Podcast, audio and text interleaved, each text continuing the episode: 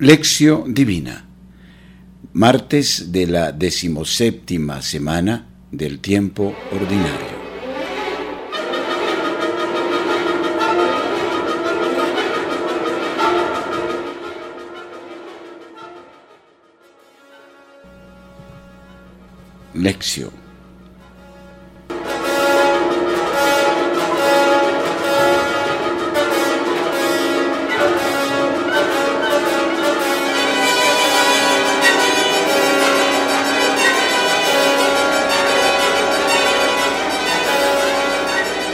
La primera lectura es del Evangelio según San Mateo, capítulo 13, versículos 36 al 43.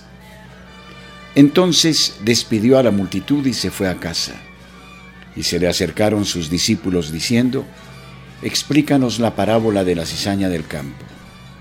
Él respondió, El que siembra la buena semilla es el Hijo del Hombre, el campo es el mundo. La buena semilla son los hijos del reino, la cizaña son los hijos del maligno. El enemigo que la sembró es el diablo, la ciega es el fin del mundo y los segadores son los ángeles. De la misma manera, pues, que se recoge la cizaña y se la quema en el fuego, así será al fin del mundo. El Hijo del Hombre enviará a sus ángeles que recogerán de su reino todos los escándalos y a los obradores de iniquidad, y los arrojarán en el horno del fuego. Allí será el llanto y el rechinar de dientes. Entonces los justos brillarán como el sol en el reino de su Padre. El que tenga oídos, que oiga. Palabra del Señor. Gloria a ti, Señor Jesús.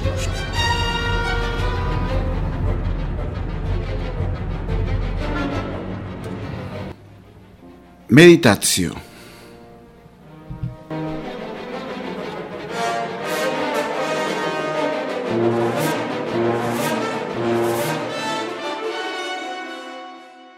El Evangelio de hoy nos presenta la explicación que Jesús da de la parábola del trigo y la cizaña. Cuando los discípulos se lo preguntan, algunos estudiosos piensan que la explicación que Jesús da a los discípulos no es de Jesús, sino que es de la comunidad. Es posible y es probable, pues una parábola por su propia naturaleza pide la implicación y la participación de las personas en el descubrimiento del sentido. Así como la planta ya está dentro de su semilla, así en cierto modo la explicación de la comunidad ya está dentro de la parábola. Y es exactamente este el objetivo que Jesús quería y que quiere alcanzar con la parábola. El sentido que hoy nosotros vamos a descubrir en la parábola que Jesús contó hace dos mil años atrás ya estaba implícito en la historia que Jesús contó como la flor está ya dentro de su semilla. Los discípulos piden la explicación de la parábola del trigo y de la cizaña. Los discípulos en casa conversan con Jesús y piden una explicación de la parábola del trigo y de la cizaña. Varias veces se informa de que Jesús en casa seguía enseñando a los discípulos. En aquel tiempo no había televisión y en las largas horas de espera por las noches, la gente se reunía para conversar y para tratar asuntos de la vida. Jesús hacía lo mismo. Era en estas ocasiones que él contemplaba la enseñanza y la formación de los discípulos.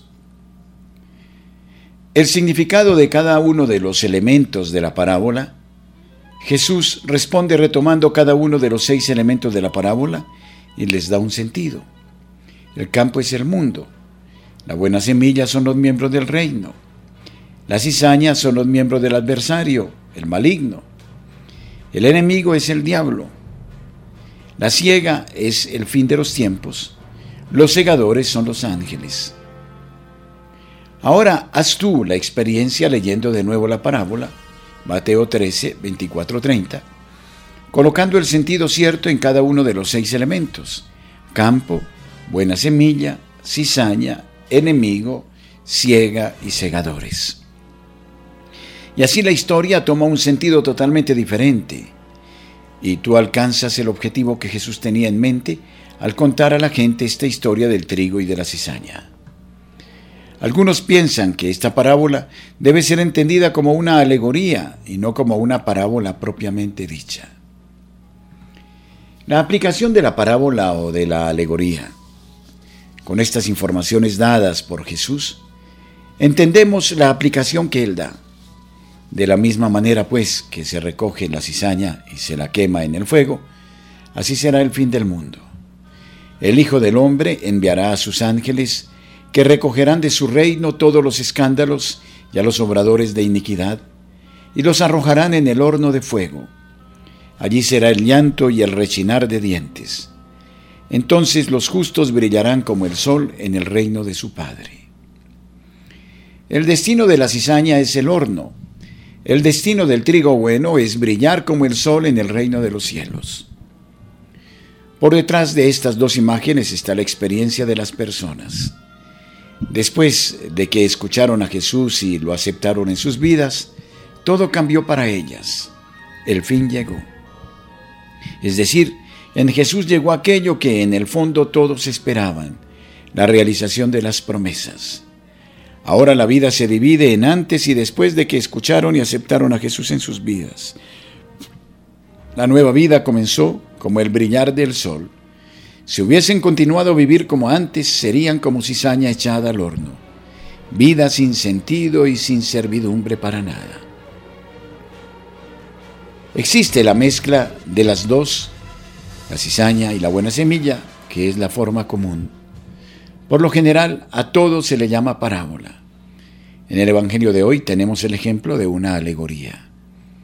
Una alegoría es una historia que la persona cuenta pero cuando cuenta no piensa en los elementos de la historia, sino en el asunto que debe ser esclarecido. Al leer una alegoría no es necesario mirar primero la historia como un todo, pues en una alegoría la historia no se construyó en torno a un punto central que después sirve como medio de comparación, sino que cada elemento tiene su función independiente a partir del sentido que recibe. Se trata de descubrir lo que cada elemento de las dos historias nos tiene que decir sobre el reino, como lo hace la explicación que Jesús dio de la parábola. Campo, buena semilla, cizaña, ciega y segadores. Generalmente las parábolas son alegorizantes. Existe una mezcla de las dos.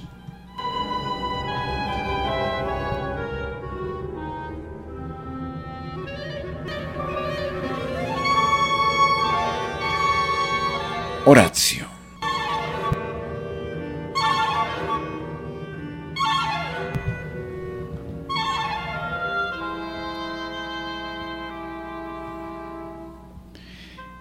Feliz quien se apoya en el Dios de Jacob, quien tiene su esperanza en Yahvé su Dios, que hizo el cielo y la tierra, el mar y cuanto hay en ellos, que guarda por siempre su lealtad. Salmo 146, versículos 5 y 6.